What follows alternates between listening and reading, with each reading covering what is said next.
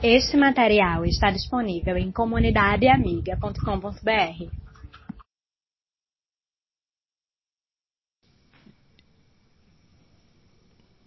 Eu quero começar hoje à noite fazendo uma pergunta para você. Você já se sentiu envergonhado alguma vez? Acho que a resposta fatalmente é sim. Entretanto, a questão da vergonha tem duas vertentes. Nós podemos nos sentir envergonhados por algo, e nós podemos ser a própria estrutura que produziu a vergonha. Quando eu estava pensando sobre o texto de hoje à noite, eu me lembrei de uma história que meu pai me contou quando ele tinha nove anos de idade nessa faixa. Meu avô o convidou, uma família muito grande, mas meu avô pegou o meu pai e disse: Nós vamos para uma festa na casa do meu amigo, e levou só o meu pai. E assim que chegaram naquela festa, foram bem recebidos. Poucos instantes que estavam naquela festa, gente importante na cidade. Meu avô era uma espécie de médico prático, não sabia muita coisa, mas cidade interior, quem sabe alguma coisa, né? tempos atrás é muita coisa, né? E ele engessava braço, cuidava de pessoas doentes, dava um, um chá para aqui, um chá para aquilo, outro. E meu avô era conhecido na cidade. E ali naquela casa daquelas pessoas que eram amigas do meu avô, de repente a senhora da casa, a dona da casa chegou com uma bandeja grande, cheia de doces, se abaixou e ofereceu ao meu pai. Ele botou a mão por debaixo da bandeja, segurou bem firme e disse: Papai, vamos embora, isso aqui já dá para gente.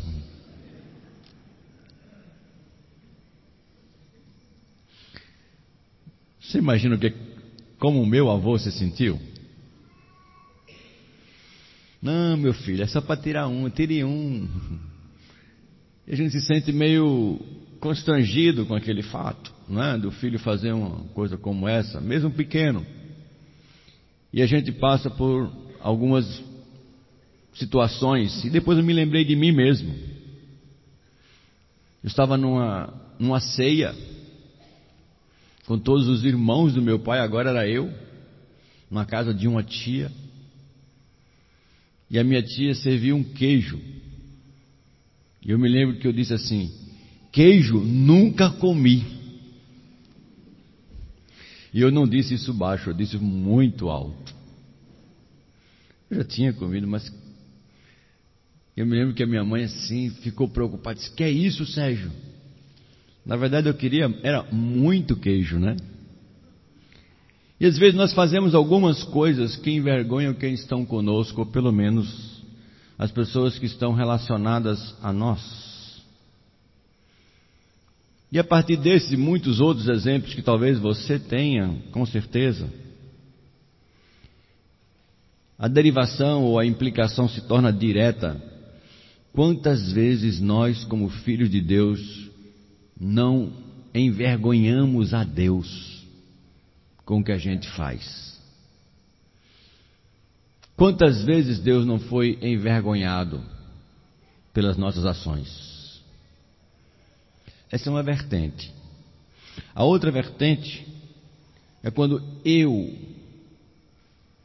passo a ter vergonha daquilo que Deus apresentou e daquilo que Deus revelou como seu presente para nós. Isso é tão verdade que e às vezes acontece sem a gente perceber que estamos agindo desta forma. Que há cristãos que têm vergonha de, em certas situações, serem identificados como cristãos. Tem vergonha de dizer até que frequentam a igreja. Tem vergonha de algumas situações em que a grande maioria vai dizer que eles são uma espécie de gente anormal. Hoje em dia, no mundo em que nós vivemos, onde os limites foram chutados para o lado, quando não desceram pelo ralo, quando os valores morais foram simplesmente desconsiderados e colocados para serem pisados, quando se vê um profissional que deixa de tomar uma postura, mesmo que segura, que não vá prejudicá-lo, mas porque não é lícita, e ele não se dá bem porque diz não, o mundo diz: é um imbecil. Não aproveitar uma oportunidade como esta. E às vezes, irmãos, nós nos esquecemos do grande número de irmãos e irmãs que foram testemunhas ao longo da história, onde a própria vida estava em jogo, e essas pessoas não tiveram vergonha de dizer que eram servas do Senhor Jesus. É dentro desse contexto, creio eu, que o apóstolo Paulo, escrevendo para a igreja de Roma, no capítulo 1, versículo 16, diz: Eu não me envergonho do Evangelho. E Paulo continua dizendo: Pois ele, o Evangelho, é poder de Deus para salvar todos os que creem, primeiro judeus e também os não-judeus. Eu não me envergonho do Evangelho. Antes de olhar as argumentações que o apóstolo Paulo aqui oferece, e são três bases ou seis explicações pelas quais ele não se envergonha do Evangelho, se torna fundamental a gente entender o que, que o apóstolo Paulo está chamando de Evangelho. E qual é o seu conceito de Evangelho? Essa palavra significa a boa notícia. E qual é a boa notícia? Paulo já havia falado isso para os romanos, por isso que ele não, não gasta tempo aqui. Ele diz que há muito tempo, a boa notícia, estou lendo o capítulo 1, versículo 2 da carta de Paulo aos Romanos, ele diz: há muito tempo, essa boa notícia, que é o Evangelho de Deus, foi prometida por Deus por meio dos seus profetas e escritas nas Sagradas Escrituras. Essa notícia fala a respeito do Filho de Deus, o nosso Senhor Jesus Cristo. O Evangelho trata-se do anúncio do próprio Senhor Jesus Cristo. É como se Paulo estivesse dizendo assim: Eu não tenho vergonha de Jesus. Eu não tenho vergonha de ser identificado como adorador de Jesus, como servo de Jesus, como aquele que investe no reino de Deus por amor a Cristo. Investe tempo, investe talento, investe dinheiro. E não tem vergonha disso. O Evangelho diz respeito ao próprio Senhor Jesus Cristo. E aí, Paulo nos dá três bases que são úteis para nós e vamos uh, observá-las na mesma sequência que ele coloca no texto. Primeiro, ele diz que eu não me envergonho do Evangelho porque ele é poder de Deus. Quanto poder Deus tem, hein? Nós estamos falando, irmãos, daquele que é o Criador do universo, daquele que é Senhor de todas as coisas. Hoje pela manhã, nós estávamos aqui reunidos e o pastor Elias, que foi pastor dessa igreja, entrou aqui na quadra e disse assim: Viva o Santa Cruz! Eu não sei o que aconteceu, mas deve ter ganho alguma partida. Eu não podia dizer assim, viva o Náutico, está no último da tabela, está lá no finalzinho.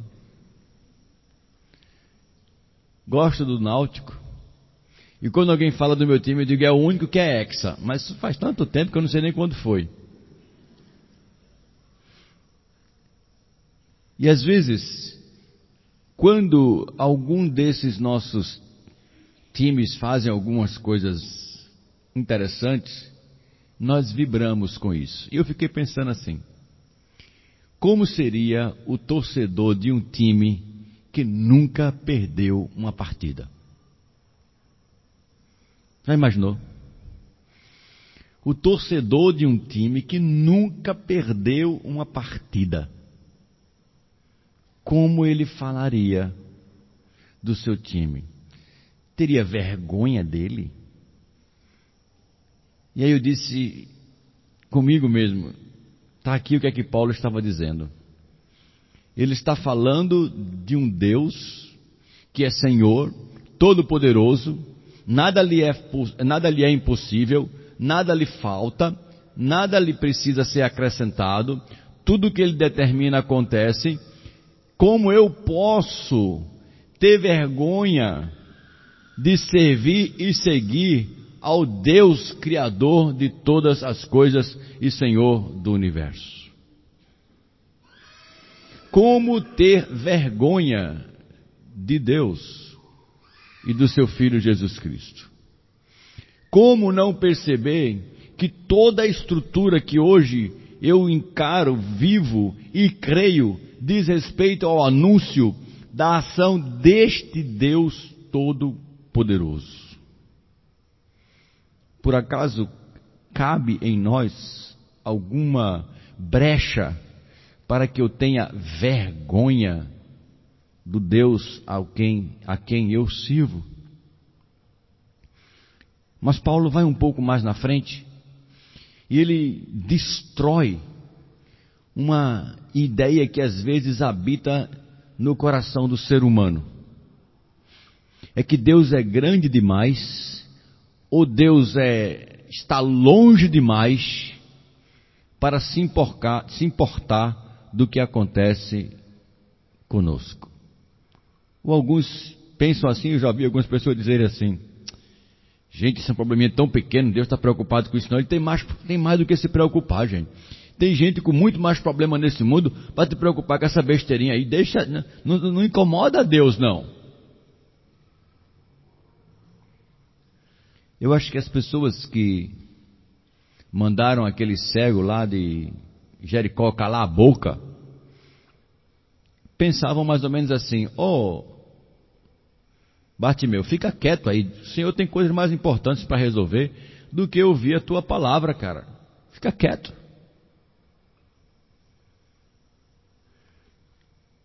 O apóstolo Paulo diz: Eu não me avergonho do Evangelho, porque esse poder de Deus é poder para salvação. Talvez a primeira pergunta que você levante ou que seja naturalmente questionada, é, colocada, é a questão de salvação de quê? E eu vou responder com uma outra pergunta para você. Quem de vocês está totalmente livre da violência, da doença, de perdas irreparáveis, do pecado, da tristeza, da decepção e de pessoas que não são fiéis às suas amizades. Quem está livre disso?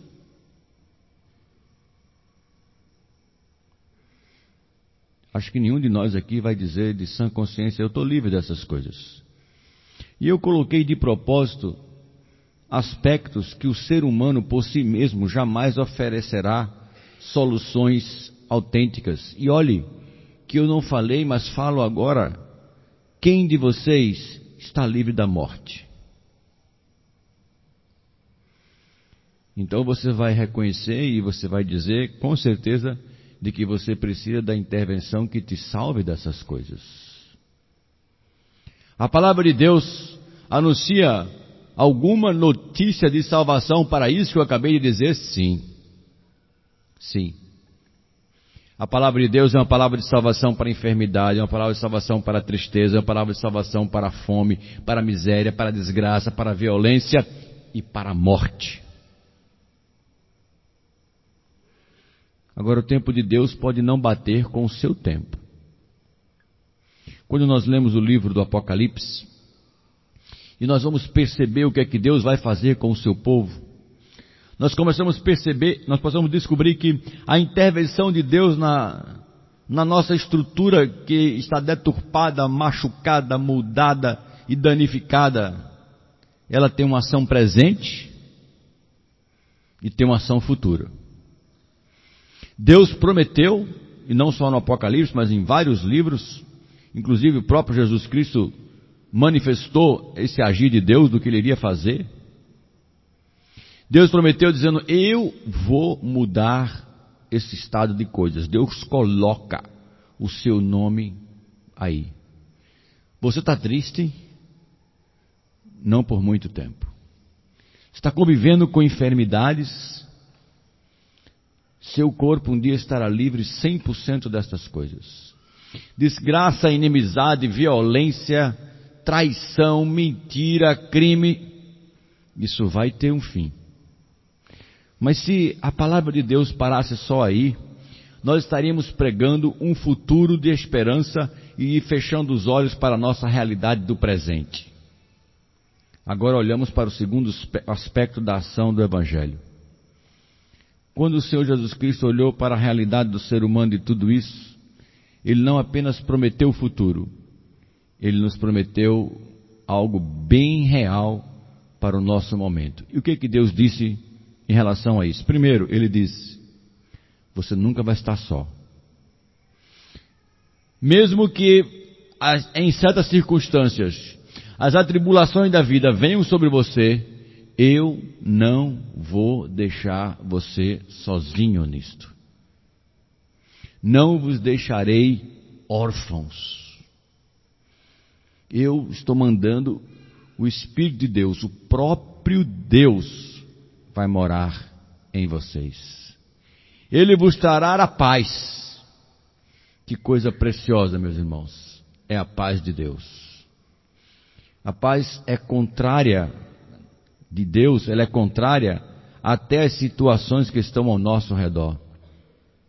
Nos machucam, nos entristecem, mas não são como uma guilhotina que decepam as nossas estruturas de sustentação ao ponto da vida perder o sentido para nós a paz de Deus excede todo entendimento. E Jesus disse: A minha paz eu deixo com vocês. E a paz que eu dou a vocês não é igual à paz do mundo, que é circunstancial, que é momentânea, que é fruto de um contexto. A paz que eu dou a vocês é paz interior. O Senhor Jesus Cristo também garante que nós não precisamos mais viver num mar de culpas, e isso é presente. Nós temos Jesus Cristo que nos perdoa os pecados e não podemos, não precisamos mais viver angustiados, pressionados, deprimidos, porque não conseguimos chegar no ideal de Deus. Buscamos o ideal, é verdade, buscamos mas não vivemos mergulhados, afogados em um mar de culpas. Quando lemos o, o livro de Zacarias, estava fazendo isso com os irmãos hoje pela manhã aqui na escola dominical, e ali mostrava o sumo sacerdote. E o texto da palavra de Deus diz: ao lado do sacerdote estava Satanás pronto para acusar os pecados do sacerdote Josué. Ele tinha pecado? Sim, tinha. E o texto simboliza aí dizendo que o sacerdote estava vestido com roupas sujas. Ele tinha pecado como todo ser humano. Mas aí aparece a figura do anjo do Senhor, e essa expressão é uma expressão para o próprio Senhor Jesus Cristo, Filho de Deus no Antigo Testamento. E aparece o anjo do Senhor e diz: Satanás, o Senhor te repreende, cala a boca. Porque este homem é um homem separado por Deus e dá uma ordem aos anjos: tira a roupa suja dele, coloca uma roupa limpa nele, porque os pecados deles, pecado dele foi perdoado. Irmãos, é isso que Cristo faz com seus filhos. Eu sou pecador? Sou. Satanás vem me acusar? Vem sim, vem de uma maneira feroz. Sabe o que Cristo faz? Cala a boca, Satanás. Esse meu filho, essa minha filha, é pecadora, mas eu morri na cruz por eles. O texto diz: Eu não me envergonho disso, Paulo diz: Eu não posso ter vergonha de Cristo, que é o Deus que se fez carne, morreu na cruz para me salvar. Ele é poder de Deus que me salva dessas coisas. E me salva agora. Além de me prometer vida, alegria, paz e uma eternidade junto de Deus a médio prazo. Paulo estava tão convicto dessas grandes bênçãos que ele chegou a um dilema na vida. O dilema de Paulo é: não sei se eu quero morrer ou se eu quero continuar vivo. Se eu continuo vivo, eu estou servindo a Deus e podendo servir aos irmãos. Mas se eu morrer, eu estou indo para junto de Jesus. Qual o melhor, viver ou morrer? Você já chegou aí? Alguém falar em morte, na sua morte, como você fica? Vira essa boca para lá. Será que é assim que você age? Tem vergonha? É coerente com o que crê? Isso nos faz pensar quem somos diante de Deus, o que fazemos diante de Deus e qual a importância de Deus nas nossas vidas. Paulo disse: Eu não tenho vergonha da pessoa que morreu na cruz no meu lugar. Eu não posso ter vergonha de Jesus. Eu não posso, por hipótese alguma.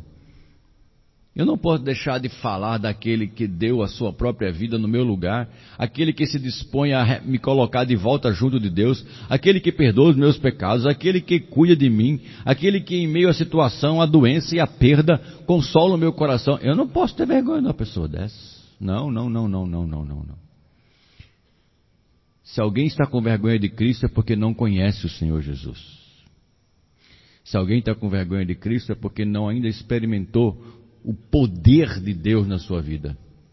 Se alguém tem vergonha de dizer não por, a, a, para algumas atitudes da vida, porque é cristão, ainda não compreendeu o tamanho, a magnitude do que significa ser filho e filha de Deus. Por fim, o apóstolo Paulo diz: Eu não me envergonho do Evangelho, que é poder de Deus para a salvação, e ele termina de todo aquele que crê.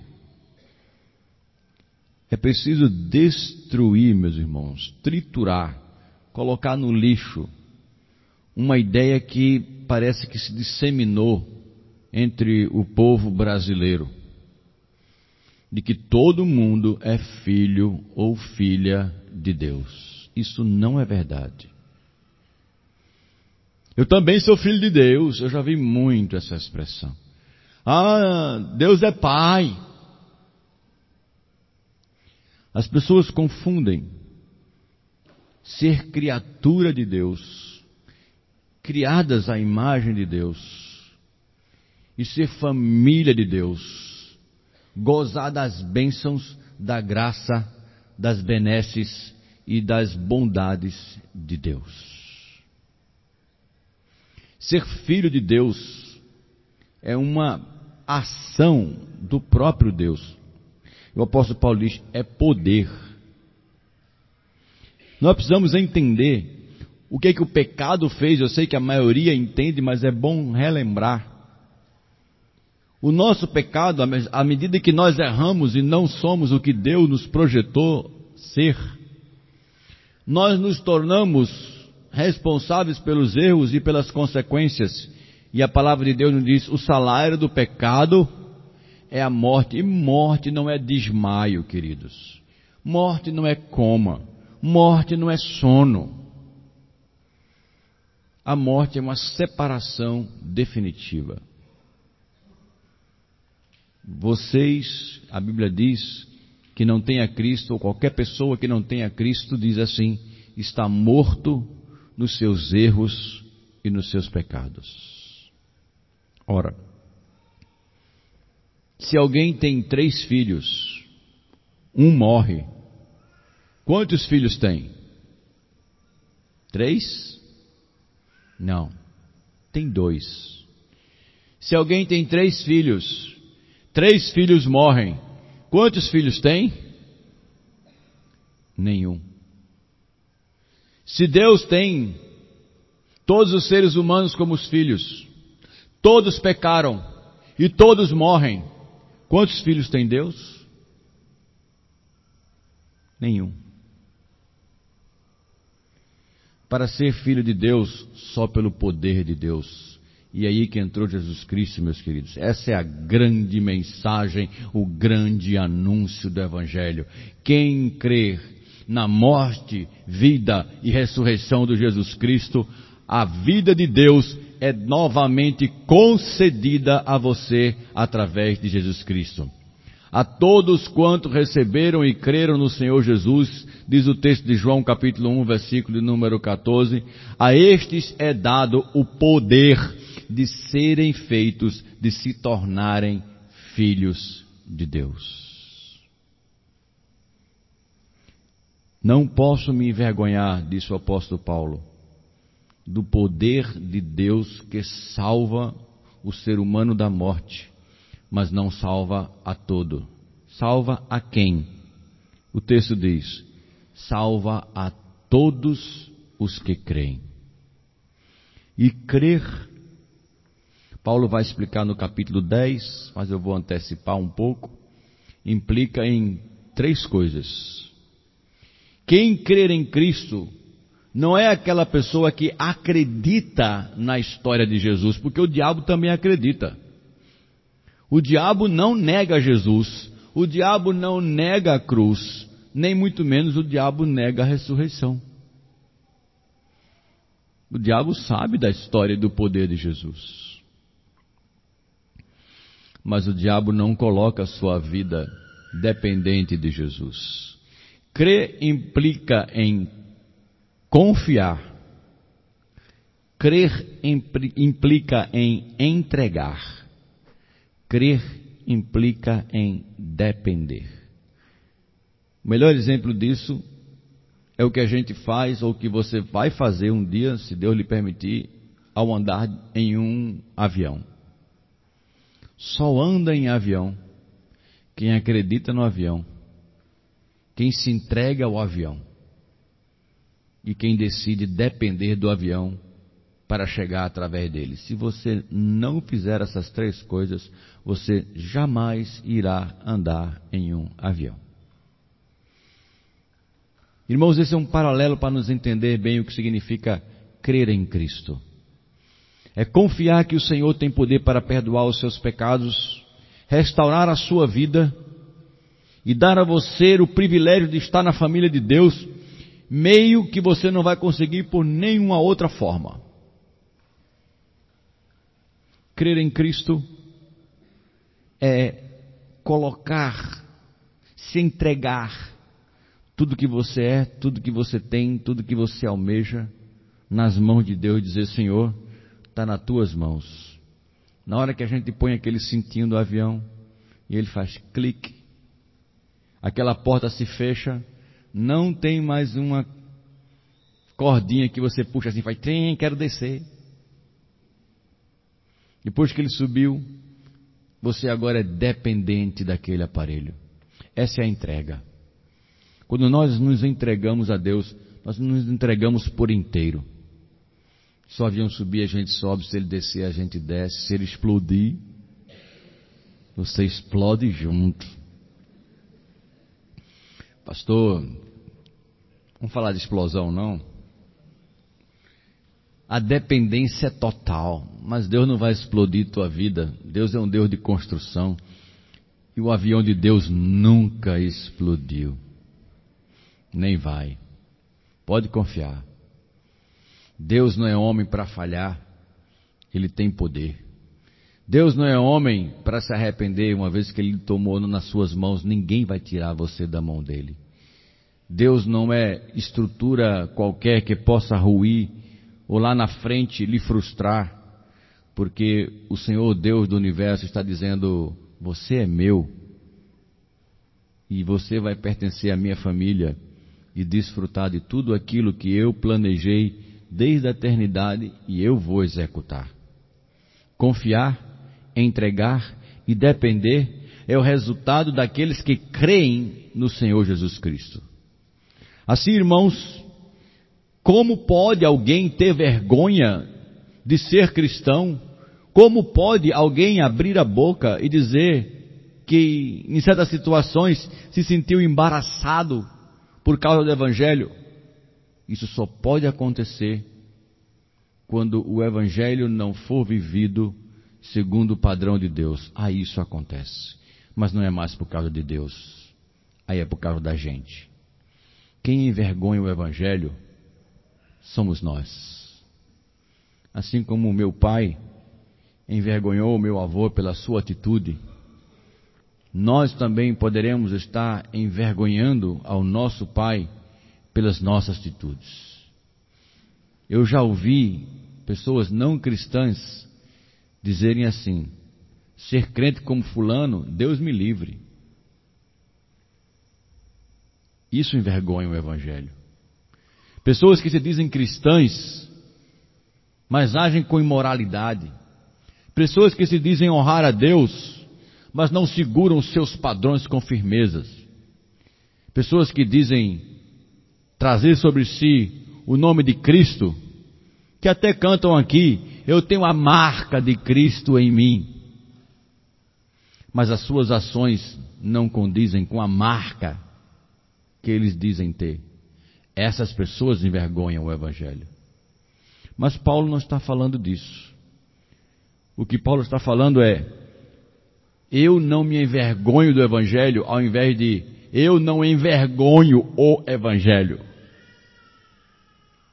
O que Paulo está dizendo é que a estrutura que Deus oferece para nós, aquilo que Cristo nos dá, a graça que Deus nos dá, o amor que Jesus concede e aquilo que você pode usufruir de Deus, isso jamais nos fará sentir vergonha diante de ninguém. Eu não me envergonho nem do poder de Deus, nem do Evangelho, nem do que Cristo fez, nem da sua graça, nem da sua salvação. Essa é a melhor coisa que alguém pode ter na vida. É desfrutar do bom de Deus. A busca do ser humano termina quando ele encontra a graça de Deus. Enquanto o ser humano não conseguir chegar até aos pés da cruz e ser transformado pelo Senhor Jesus Cristo pela sua fé, a fé daquele que chega à cruz, ele será um homem ou uma mulher sempre buscando na vida satisfação, sentido e algo que preencha a sua própria vida. Mas o apóstolo Paulo era um homem que havia experimentado, ele não era um tagarela. Ele não era um repetidor de coisas que ele havia ouvido. Paulo conheceu Jesus pessoalmente. Paulo teve a sua vida de comunhão com o Senhor. Paulo gastava tempo conhecendo as verdades de Deus. Paulo foi um homem que se deu em prol do Evangelho e porque ele vivia, conhecia e interagia com o próprio Cristo, ele dizia: Meus irmãos, isso é verdade. A minha vida é um testemunho e eu não posso ter vergonha do Evangelho. Agora, se Deus para você é só um aviso, se Deus para você é a história de alguém que você conhece, se Deus para você é aquilo que você simplesmente toma conhecimento da igreja, mas não é a sua vida, isso significa que aquilo que pode estar saindo de você é simplesmente uma repetição do que você ouve acontecer na vida dos outros. Mas não era isso que acontecia com Paulo. Não me avergonho, porque eu sei em quem tenho crido. Eu sei quem é Jesus. Eu sei o que ele significa na minha vida. A minha vida tem experiências suficientes para comprovar a minha fé e perceber que a palavra de Deus não é simplesmente uma proposta inatingível, é real, é palpável. Quando o cristão ou uma cristã chega a este ponto de conhecer o Senhor Jesus na sua vida, ter experiências com o Senhor e ver a mão bondosa de Deus na sua vida, ele pode abrir a boca e dizer: Eu conheço Jesus pela fé, pela prática, e as minhas ações demonstram isso. Então, as duas coisas agora se casam. Eu não me envergonho do Evangelho e eu não envergonho o Evangelho. E é isso que deve ser buscado por cada um de nós. Não tenho vergonha no que crer, não ter vergonha no que crer, e não produzir vergonha para o outro que crê. Essa é a nossa busca.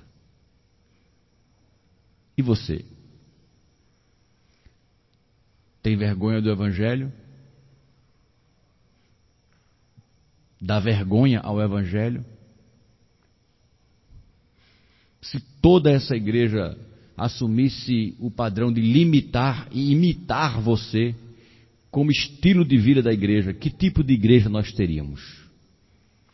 Se a sua vida, o que você faz, sua prática, seu namoro, seu negócio, sua internet, sua vida de oração, sua vida de leitura bíblica, sua maneira de relacionar, o que você fala, o que você não fala. Se a igreja fosse limitar, que tipo de igreja nós seríamos? Uma igreja com vergonha? Ou sem vergonha? Sem vergonha aqui vai no sentido de não ter culpa. Vamos orar?